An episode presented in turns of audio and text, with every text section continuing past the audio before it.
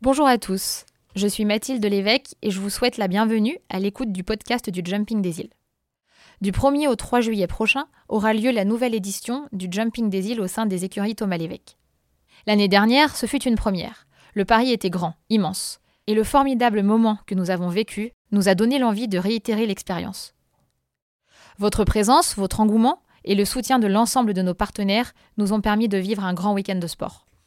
Pour cette deuxième édition, nous vous avons écouté.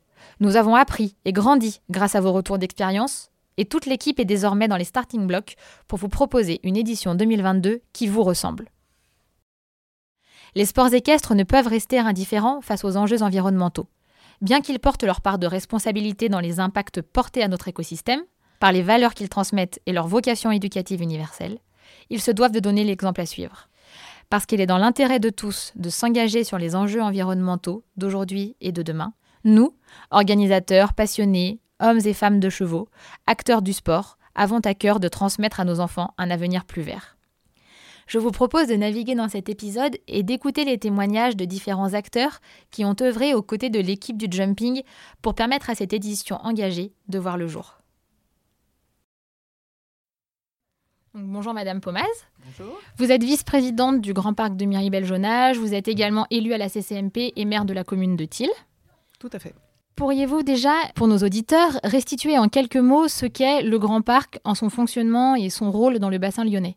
Alors, euh, d'abord, le Grand Parc, c'est un trésor. Il faut le voir comme ça, parce que euh, c'est euh, dans les années 60, six élus de la métropole qui parlaient à l'époque de développement durable. Donc autant vous dire qu'en 1960, parler de développement durable, ça parlait à personne, quoi. Et eux, ils ont vu dans cet endroit le fait de créer euh, de toutes pièces, si je puis dire, un endroit qui préserve non seulement la nature, qui soit un bassin d'extension des crues, parce que le Grand Parc sert euh, déjà à ça, à protéger Lyon des crues du Rhône. Et aussi, c'est les deux choses principales, protection des crues et la ressource en eau. C'est le réservoir de la métropole en eau potable. Donc ce sont vraiment déjà des facteurs qui sont très importants pour toute la métropole. Et ensuite, sur 2200 hectares, en faire un endroit de préservation de la biodiversité et de développement durable. Donc c'est vraiment euh, ces élus-là qui ont eu cette envie et euh, dans, ces années-là où en fait tout le monde partait des campagnes pour venir vivre en ville, eh bien eux, ils parlaient de développement durable. Donc je pense qu'ils ont eu euh, ouais, beaucoup de courage d'aller jusqu'au bout de leur projet et de créer cet endroit, si, si vous voulez, qui aux portes de Lyon, aux portes d'une grande métropole en plus, puisse être un endroit où on préserve la ressource en eau, euh, où on protège Lyon des crues, mais aussi on accueille du public. C'est 2200 hectares, mais c'est 3,5 millions de visiteurs par an. Donc c'est cette alchimie-là qu'il faut préserver. C'est aussi un endroit où euh, on peut se promener. C'est aussi un endroit où on peut faire de l'équitation, par exemple. Mais c'est aussi un endroit où on peut venir apprendre avec l'ILOS, parce qu'il y a tout un, bâtiment, justement, qui est dédié à l'accueil, euh, à l'accueil des personnes pour pouvoir expliquer la biodiversité, etc. etc. Et c'est aussi un lieu de culture, puisqu'il y a des festivals qui sont organisés et qui sont gérés aussi euh, avec l'aide de la Ségapal, euh, qui essaye justement d'allier ce maintien de préservation de la nature tout en accueillant. C'est un peu le paradoxe, mais c'est l'alchimie qui doit être et c'est ça qu'il faut préserver parce que le Grand Parc appartient à tout le monde. En 2021, le Grand Parc avait déjà soutenu la première édition du GIL en tant qu'événement. Quel bilan avez-vous pu faire de ce premier événement équestre?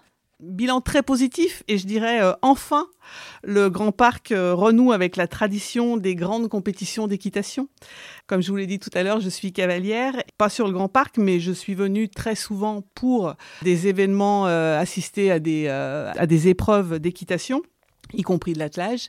Et donc je pense qu'il était temps parce que hormis de grandes compétitions indoor euh, comme Equita qui sont euh, un salon euh, sur notre territoire, on n'a pas cette, ce type d'événements en extérieur, de grands événements d'équitation sur notre territoire. Ça n'existe plus et il était temps que, vous relanciez un petit peu la machine, si je puis dire, parce que c'est hyper important, parce que ça permet aussi de faire découvrir le Grand Parc à une population qui serait pas forcément, euh, qui viendrait pas forcément.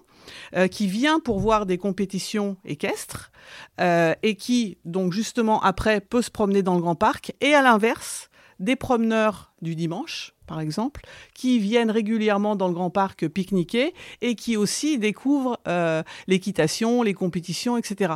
Donc je pense que c'est vraiment le lieu privilégié pour renouer avec euh, ces compétitions. Et vraiment, je pense que le bilan été très positif parce que c'est vraiment complémentaire et c'est fait pour. Donc, euh, donc voilà. C'est vrai que c'était l'une de nos volontés de pouvoir essayer de concilier euh, visiteurs et sports équestres euh, avec des visiteurs du Grand Parc qui ne seront pas forcément ceux qui viennent à des compétitions et inversement. Mais également, euh, cette année, nous souhaitons réorganiser le GIL, donc le Jumping des îles, afin de lui donner une dimension éco-responsable. Réussir à rassembler chevaux, compétiteurs et le public pendant trois jours de compétition, tout en essayant de réduire au maximum l'impact de cet événement sur l'environnement local, c'est le pari que nous avons choisi d'entreprendre. Comment le Grand Parc, soutenu par la CCMP et les mairies attenantes, œuvre-t-il pour assurer un développement économique, culturel et sportif tout en garantissant le respect des ressources du territoire?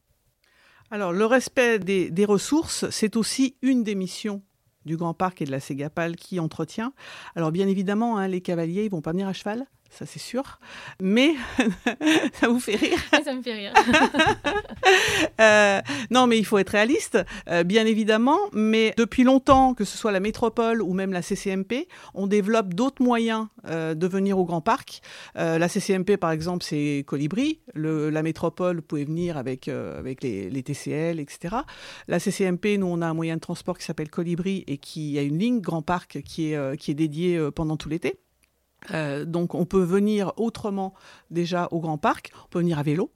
Donc la société qui gère euh, le, Grand Parc, la Ségapal, a été lauréate euh, d'un prix concernant la gestion des déchets. Parce qu'il y a eu un constat il y a quelques années de ça, de se dire soit on met une poubelle par arbre, soit il faut faire quelque chose. L'objectif, c'était pas de mettre une poubelle par arbre, parce que ça n'a pas de sens.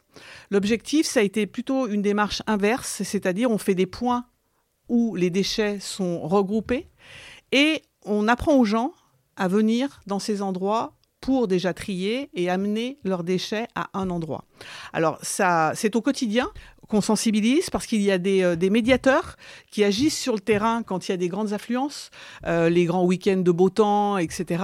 Euh, pourquoi pas, évidemment, les grands événements comme les festivals ou comme l'organisation du jumping, pour justement sensibiliser tous les visiteurs et donc, à quelques semaines seulement de notre événement, avez-vous des conseils à partager avec nous, avec nos compétiteurs ou même les spectateurs?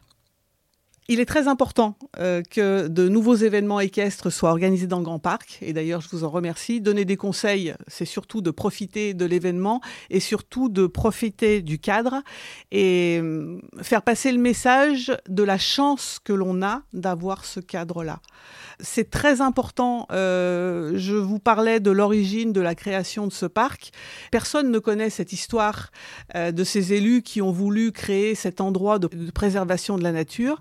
Et je pense que vraiment, c'est euh, le message qu'il faut faire passer, c'est qu'aux portes de Lyon, aux portes d'une grande métropole, du territoire de l'Ain euh, comme, euh, comme le nôtre, nous avons ce cadre qui... Il n'y en, a pas deux en France, hein, comme ça, aux portes d'une grande ville.